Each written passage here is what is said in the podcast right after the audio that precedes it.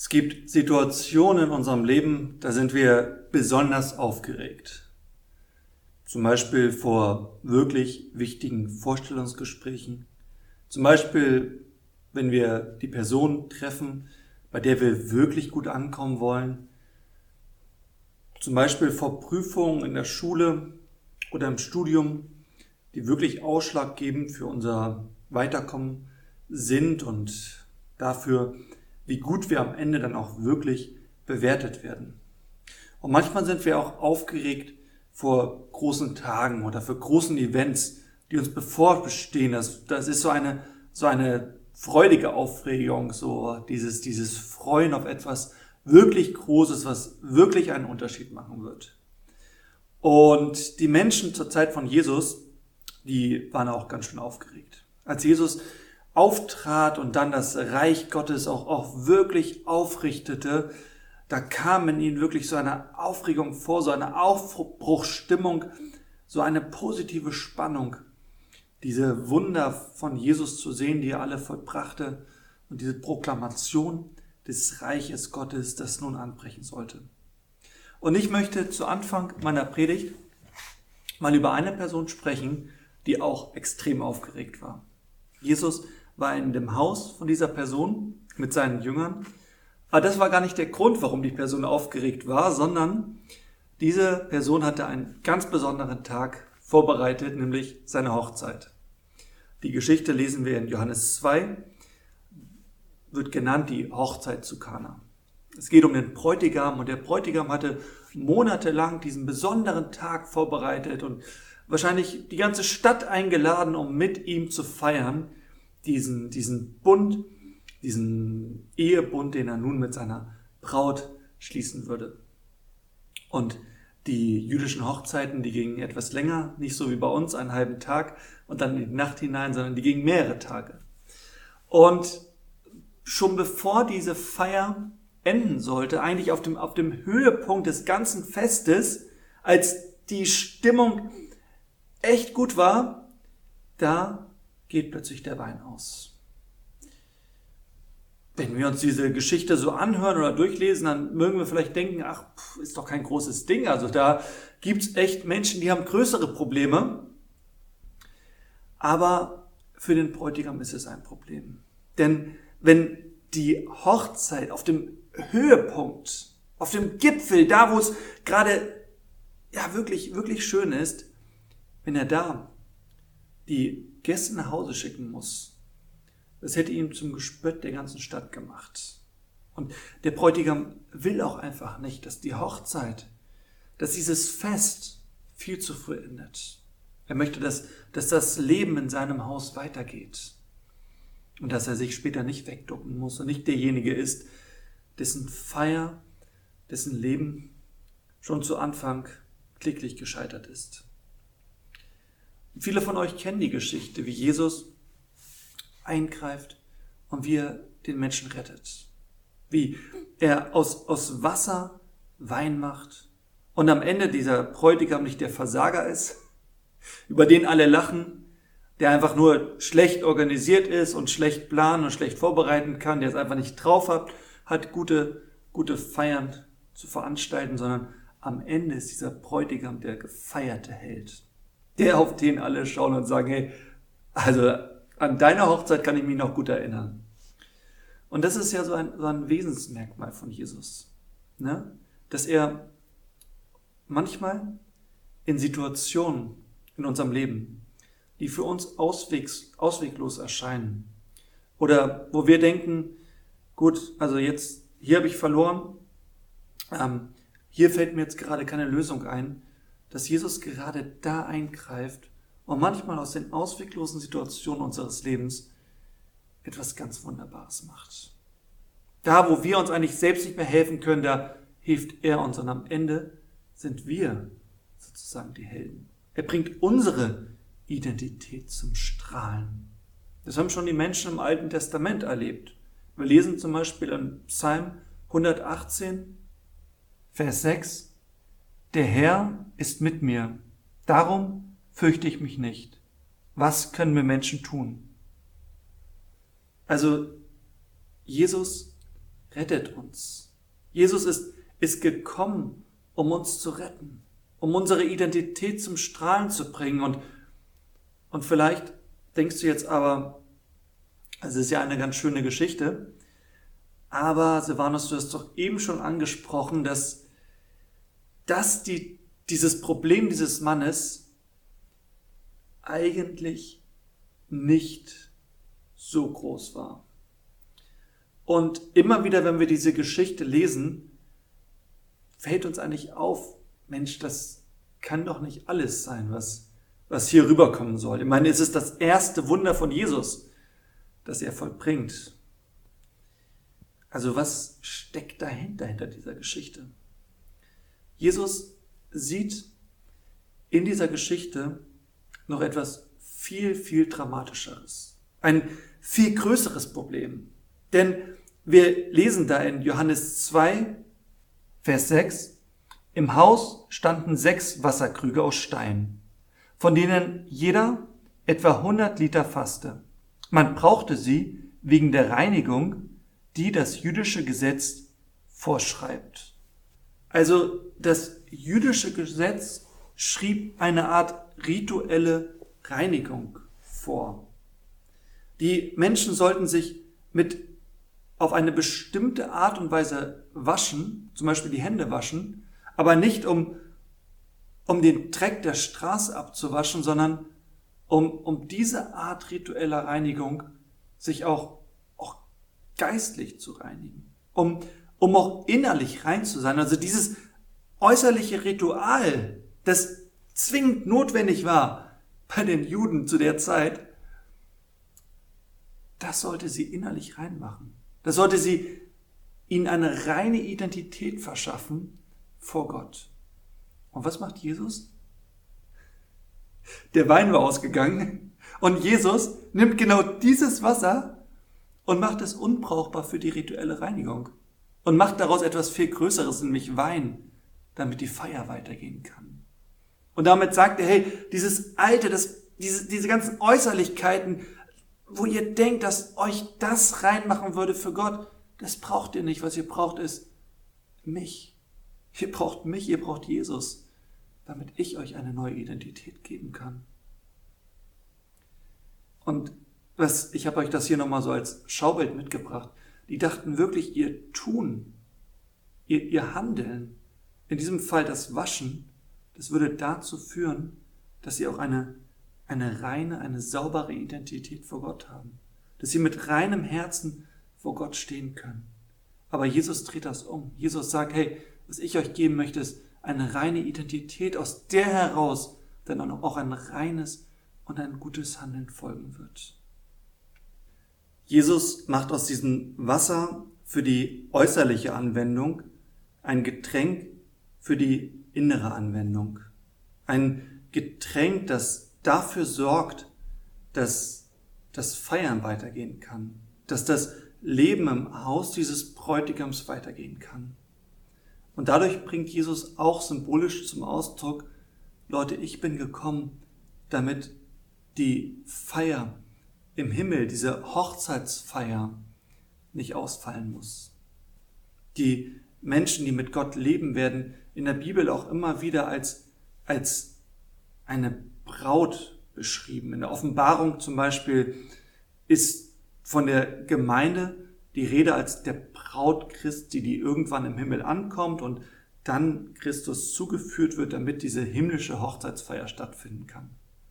Oder Jesus sagt an anderer Stelle, wenn der Bräutigam, und dann spricht er von sich selbst, fort ist, nicht mehr bei euch ist, dann werdet ihr fasten. Und das Ganze sehen wir auch schon im Alten Testament in Jesaja 62, Vers 5. Wie sich ein Bräutigam freut über die Braut, so wird sich dein Gott über dich freuen. Jesus sagt, hey, diese Hochzeitsfeier im Himmel, die muss nicht abgebrochen werden. Die müssen wir nicht absagen, wenn ihr mich wirken lasst. Wenn ihr mich sorgen lasst für diesen, für diesen Wein, der dafür sorgt, dass wir feiern können, der uns Grund zum Feiern gibt. Wenn ihr mir das Alte gebt und euch von mir etwas Neues geben lasst. wenn ihr mich aus dem Alten etwas Neues machen lasst. Jesus ist gekommen, um genau das zu tun. Er ist gekommen, um uns zu befreien, um uns eine befreite Identität zu geben, aus der heraus dann auch ein befreites, ein erneuertes Handeln folgen kann. Wir lesen in Johannes 8, Vers 36, wenn euch also der Sohn Gottes frei macht, dann seid ihr wirklich frei. Und dann feiert er Hand in Hand mit den Menschen gemeinsam die Vermählung, diesen Bund zwischen Braut und Bräutigam. Genauso wie er einmal mit uns im Himmel die Vermählung, die, die, diesen Bund zwischen Gott und uns Menschen feiern wird. Warum sollten wir Jesus annehmen? Was, was ist der Grund dafür? Was ist die Motivation, Jesus anzunehmen? Warum eigentlich? Jürgen hatte vor einer Woche über diese Versuchung von Jesus in der Wüste gesprochen. Und Jesus hatte sich strikt dagegen gewehrt, aus den Steinen Brot zu machen. Jesus hatte ja tierischen Hunger und er, er, er hat sich aber geweigert, aus diesen Steinen Brot zu machen. Aber hier in dieser Geschichte macht er aus Wasser Wein. Warum sollten wir Jesus annehmen, ist eigentlich genau dieselbe Frage wie, warum macht Jesus hier Wasser zu Wein, obwohl er dort aus Steinen keine Brote macht? Die Antwort darauf lautet, bei, diesem, bei dieser Aufforderung aus den Steinen Brote zu machen, dort ging es um ihn, dort ging es um Jesus, aber hier in dieser Geschichte bei dem Bräutigam aus Wasser Wein zu machen, dort ging es um andere. Und, und das ist so das Schöne an Jesus, dass Jesus wirklich gekommen ist, um uns zu dienen. Jesus ist nicht gekommen, um sich selbst zu dienen, um seine ganzen Kräfte zu nutzen, seine übernatürlichen Kräfte, um, um sich selbst ein tolles Leben zu machen, um aus den Steinen Brot zu machen, um sich alle Wünsche, alle Bedürfnisse erfüllen zu lassen, sondern Jesus ist gekommen, um unsere Wünsche zu erfüllen, um unsere Bedürfnisse zu erfüllen, um uns groß zu machen.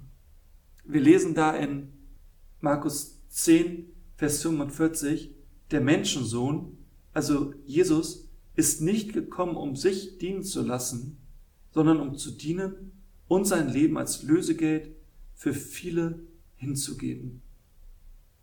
Also Jesus zeigt hier, wie es im Himmelreich, wie es im Himmel, wie, wie es in der Herrschaft Gottes aussehen wird. Einer dient dem anderen. Und Jesus macht hier den Anfang. Jesus kommt auf diese Welt und er ist komplett auf unsere Bedürfnisse eingestellt. Auf das, was wir brauchen. Er, er möchte unsere Bedürfnisse, unsere Wünsche, unsere Sehnsüchte stillen, damit wir wirklich befreit sind, damit wir uns nicht mehr selbst um unsere Bedürfnisse und um unsere Wünsche, um unsere Nöte kümmern müssen und immer nur auf uns selbst gucken, sondern Jesus möchte uns befreien, damit, damit wir den Blick frei haben auf die Nöte, auf die Bedürfnisse, auf die Wünsche, auf die Sehnsüchte anderer Menschen. Und wie das schließlich aussieht, das sehen wir dann im nächsten Punkt. Wir haben es eben schon in der Schriftlesung gehört, was, was, was Jesus tut. Jesus gibt den Menschen so einen, so einen Vorgeschmack auf den Himmel. Er, er, er, er löst sozusagen die Probleme der Menschen, die sie im Himmel nicht mehr haben werden. Im Himmel wird es keine Krankheit geben. Deswegen heilt Jesus die Menschen, um ihnen sozusagen zu zeigen, wie es im Himmel sein wird. Durch Jesus kommt das Reich Gottes zu uns. Im Himmel wird es keinen Hunger geben. Deswegen gibt es diese Wunder, die Jesus tut, die Speisung der 5000. Also Jesus sorgt dafür, dass die Menschen keinen Hunger mehr haben. Im Himmel wird es keinen Tod mehr geben. Und was Jesus teilweise tut, ist, er erweckt tote Menschen, Menschen, die zu früh gestorben sind, die erweckt er wieder zum Leben. Jesus zeigt immer wieder auf, hey, durch mich bricht die Herrschaft, durch mich bricht das Reich Gottes in dieser Welt an. Durch mich bricht der Himmel durch in euer Leben. Der Himmel ist auf die Erde gekommen, damit ihr in den Himmel kommen könnt. Und das sorgt dafür, dass die Menschen so aufgeregt, so begeistert sind, dass, dass Jesus Menschenmassen folgen. Von, von allen Gebieten her kommen sie, um Jesus nachzufolgen, um, um, um, um mit ihm zu sein, um mit ihm ihren Weg zu gehen. Wir lesen dort in Matthäus 4, Vers 25, Große Menschenmengen folgten ihm, wohin er auch ging. Leute aus Galiläa, aus dem Gebiet der zehn Städte, aus Jerusalem und dem ganzen Gebiet von Judäa liefen ihm nach. Auch von der anderen Seite des Jordan kamen sie. Also die, die Menschenmassen, die Jesus folgen, werden immer mehr und natürlich können nicht alle Menschen ihr Zuhause verlassen und zu Jesus gehen. Einige müssen auch zu Hause bleiben und, und, und, und Jesus sieht diese große Not, die, diese, diese Sehnsucht der Menschen, dass, dass sie das erleben, was Jesus ihnen geben möchte. Und er sieht, dass, dass, dass, dass die Ernte einfach zu groß ist. An einer Stelle sagt er, bittet den Herrn der Ernte, dass er Arbeiter in seine Ernte schickt. Und was tut Jesus dann? Dann, Jesus schickt seine Jünger aus, um genau das zu tun, was er in dieser Welt tun möchte. Jesus nutzt sozusagen seine Nachfolger, um sein, sein Reich in dieser Welt weiter auszubauen. Er möchte es Hand in Hand mit ihnen machen, mit vereinten Kräften das Reich Gottes, Gottes ausbauen. Und er gibt ihnen dazu Autorität der König dieses Reiches, gibt den Menschen Autorität, damit sie in seiner Kraft den Segen weitergeben können, den er geben möchte. Jesus gibt seinen Nachfolgern die Autorität, genau das zu machen, was er angefangen hatte, was er tun möchte, was er Hand in Hand mit ihnen gemeinsam tun möchte. Und ich finde, da steckt so etwas drinne, das auch für unsere Beziehung mit Jesus total entscheidend ist. Denn da steckt, in, in dieser Begebenheit steckt das Wollen, das Dürfen und das Sollen. Manchmal vergessen wir so eine dieser drei Aspekte, wollen, dürfen oder sollen, und sind vielleicht auf etwas zu sehr fokussiert aber wir müssen alle drei Dinge im Blick behalten. Denn wie ist es denn bei den Jüngern? Die Jünger hatten Jesus in seinem Tun beobachtet und das motiviert sie so stark, diese Beobachtung von Jesus, dass sie Jesus beobachtet haben und ihm zugesehen haben, das motiviert sie so stark, dass sie genau dasselbe tun wollen. Und Jesus sagt ihnen sogar, tut genau das. Also er, er, er sagt ihnen, ihr, ihr dürft es tun. Ich gebe euch die Autorität, dass ihr dasselbe tun dürft und sogar in meinem Namen tun dürft. Sie, sie, sie dürfen es tun. Und dann folgt aber auch so ein, so ein Sollen. Also er schickt sie auch, er sagt ihnen auch, ihr sollt das jetzt auch tun. Geht hinaus und tut genau dasselbe, was ich getan habe. Und ich denke auch für unsere Beziehung mit Jesus ist das ganz, ganz wichtig, diese drei Aspekte zu haben. Zum einen Jesus immer wieder zuzuschauen, wie handelt er denn? Uns die Evangelien durchzulesen und zu schauen, wie handelt Jesus mit Menschen und wie kann ich das nachmachen? Und ich glaube, wenn wir uns Jesus anschauen in seiner Liebe, in seiner Fürsorge, dann, dann motiviert uns das, dann, dann wollen wir dasselbe. Und dann bemerken wir auch, dass, dass Jesus uns autorisiert, dass wir es tun dürfen. Was ist das für ein Privileg? dass Gott uns das zutraut, das weiterzuführen, das Reich Gottes auszubreiten. Und dann lesen wir aber auch immer wieder Texte in der Bibel, wenn wir die Bibel aufmerksam lesen, wo auch von einem Sollen die Rede ist. Dass wir es natürlich auch tun sollen, denn wenn wir es nicht tun, wird nichts geschehen. Also es ist auch so eine, eine Notwendigkeit steckt dahinter, dass, dass wir es tun, damit sich das Reich Gottes wirklich ausbreitet. Und ich denke, für unser Glaubensleben sind alle drei Aspekte ganz, ganz wichtig. Das Wollen, das Dürfen, aber auch das Sollen. Beim Sollen denken manche von uns immer wieder so, oh, das darfst du doch nicht sagen, Mensch, das setzt mich doch unter Druck, dass ich das jetzt tun soll. Im schlimmsten Fall nenne ich das noch müssen. Ich glaube aber schon, dass, dass, dass wir keinen dieser drei Aspekte unter den Tisch fallen lassen sollen. Denn was passiert denn, wenn wir eins davon außer Acht lassen? Wenn wir, wenn wir nicht mehr wollen, ja, dann verbringen wir unsere Zeit mit irgendwas anderem, was wir lieber wollen. Und werden aber nicht das tun, was, was, was Gott auch will. Wenn wir es nicht dürfen, dann fühlen wir uns klein gehalten. Ja, wir dürfen halt nicht. Aber Gott will uns nicht klein machen, sondern er will uns groß machen. Und wenn wir nicht sollen, also wenn wir Dinge nicht tun, die wir aber eigentlich tun sollen, ja, dann werden wir uns vielleicht fernhalten von Dingen, die uns zuerst am Anfang so ein bisschen Angst machen. Und dann werden wir uns auch nicht an die unangenehmen Aufgaben heranwagen, die aber teilweise auch wichtig sind, damit sich Gottes Reich in dieser Welt ausbreiten kann. Wir haben als EFT diesen, diesen Wert, das Beste geben. Vielleicht erinnert ihr euch, das Beste geben. Danach folgt mit Freude dabei. Aber das Beste geben ist so einer der vier Grundwerte, die wir als EFT haben. Und ich denke, mit das Beste geben ist es ja immer so eine Sache.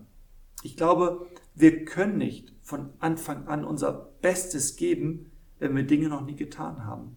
Und genau deswegen ist auch dieses Sollen ganz notwendig, dass wir uns auch an, an Dinge heranwagen sollen, dass wir, wir Dinge tun sollen, weil, weil Gott uns in unser Potenzial hineinführen möchte. Und manche Dinge, die wir zum ersten Mal tun, die, die machen uns nun mal ein bisschen Angst. Aber gerade deswegen sagt Gott uns immer wieder, dass wir, dass wir uns da heranwagen und Dinge tun.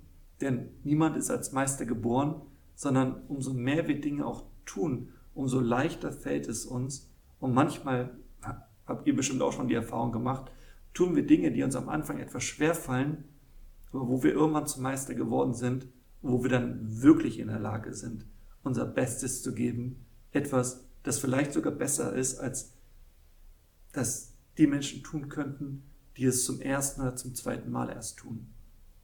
Aber natürlich kann auch eine dieser drei Dinge Überhand gewinnen in unserem Leben, in unserer Beziehung mit Jesus. Zum Beispiel, dass Menschen einfach zu viel wollen oder dass manche Menschen sogar zu viel dürfen.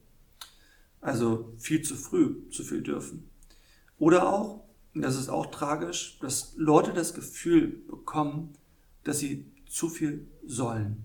Dass sie nur, nur die, diesen Aspekt des, des Sollens sehen und, und, und, und dass sie dann zu Gedanken kommen wie, Mensch, ich leiste so viel für Gott und von ihm kommt aber irgendwie viel zu wenig zurück. Ich hatte letztens das Gespräch mit einer Person, die genau so etwas geäußert hat. Dann kam noch Zweifel dazu, dass sie gesagt hat, Mensch, und ich weiß auch gar nicht, ob das alles wirklich etwas für mich ist. Und dann hat der Typ auch noch geäußert, Mensch, und ich bin mir auch gar nicht so sicher, ob Gott das alles ausreicht, was ich alles soll und für ihn tue. Ob ich wirklich in den Himmel komme. Und ich fand das sehr tragisch und habe gesagt, Mensch, ähm, da sollten wir mal rangehen und etwas ausführlicher darüber sprechen. Ich denke, das sind so Angriffe. Das hat sich auch bei Jesus gezeigt. Wir lesen da an einer Stelle in Matthäus 11, Vers 12, seit Johannes der Täufer zu wirken begann, ist Gottes himmlisches Reich immer näher gerückt. Bis heute setzt es sich machtvoll durch, auch wenn andere das mit Gewalt verhindern wollen. Ich glaube, diese Gedanken, diese Zweifel, das, das sind auch manchmal solche Angriffe.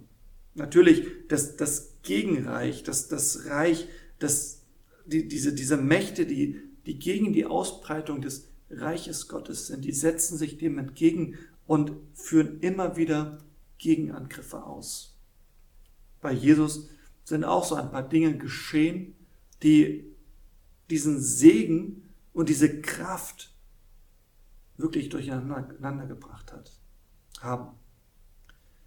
Johannes der Täufer wird zum Beispiel enthauptet. Dann treten die Pharisäer auf und sind nur am Kritisieren von Jesus, stellen alles in Frage, was er Gutes tut und versuchen ihn wirklich zu hindern daran, das Reich Gottes auszubreiten in dieser Welt. Und die Jünger von Jesus kommen von ihren Missionstrips zurück und sind wahrscheinlich auch erstmal etwas KO. Und was sagt Jesus zu ihnen? In Matthäus 11, 28 bis 30 lesen wir, Kommt zu mir, ihr alle, die ihr euch plagt und von eurer Last fast erdrückt werdet. Ich werde sie euch abnehmen. Nehmt mein Joch auf euch und lernt von mir, denn ich bin gütig und von Herzen demütig. So werdet ihr Ruhe finden für eure Seele, denn das Joch, das ich euch auferlege, drückt nicht, und die Last, die ich zu tragen gebe, ist leicht. Wenn wir beten, dann tun wir genau das. Dann sind wir bei Jesus. Wir suchen Ruhe für unsere Seele. Wir suchen einfach nur seine Annahme. Wir sind bei ihm. Und ich mache genau die Erfahrung, dass genau diese Zeiten bei Jesus, dass das Gebet genau das in mir auslöst. Dieses, dieses Wollen und dieses Dürfen. Und das alles, was da irgendwie angefochten ist, in den Hintergrund rückt. Gebet bewirkt bei mir wirklich, dass ich, dass ich wieder neu will und dass mir bewusst wird, was für ein Privileg ich habe. Ich habe euch das hier nochmal in diesem Schaubild mitgebracht. Wir dürfen sein beim König. Wir dürfen immer wieder Zeit mit ihm verbringen. Und was das auch in uns auslöst, ist, dass, dass, dass wir auch, auch diese, diese Autorität wieder neu ergreifen wollen. Und dass wir spüren, wie Gott uns Kraft gibt und dass wir diesen Segen weitergeben, den wir weitergeben sollen. Ich finde, alle drei Aspekte sind sehr wichtig und ich merke, wenn ich Zeit mit Jesus verbringe, wenn ich mir einfach die Zeit nehme, einfach bei ihm zu sein, dass dann ganz, ganz viel geschieht, dass ich wieder neu will, dass ich merke, dass ich darf und dass diese, dieses Sollen, dass ich, dass das kein Widerspruch ist zum Wollen, sondern dass es Hand in Hand geht, weil ich mit Jesus Hand in Hand durchs Leben gehen möchte.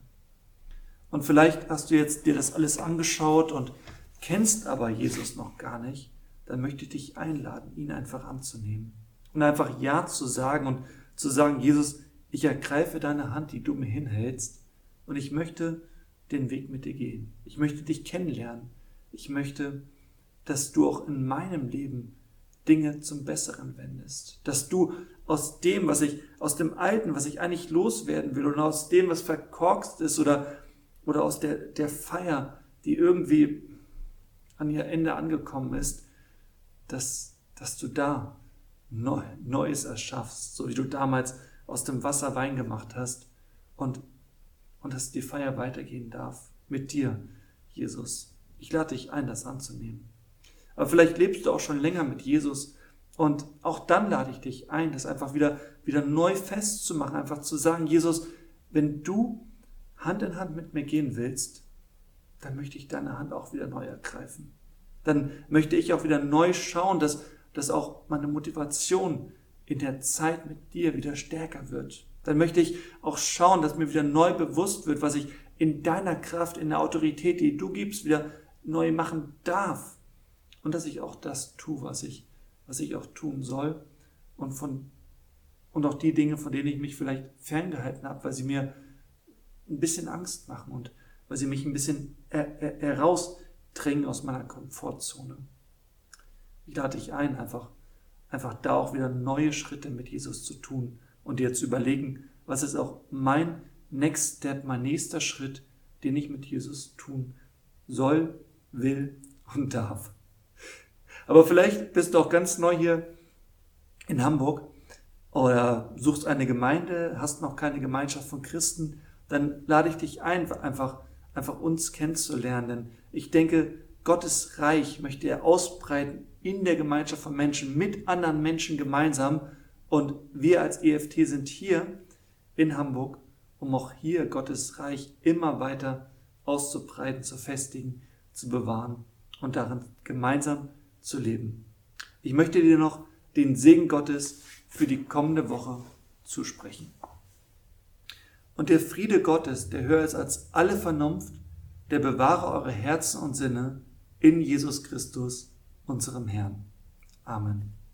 Ich wünsche euch eine richtig gute Woche, Gottes Segen und bis bald.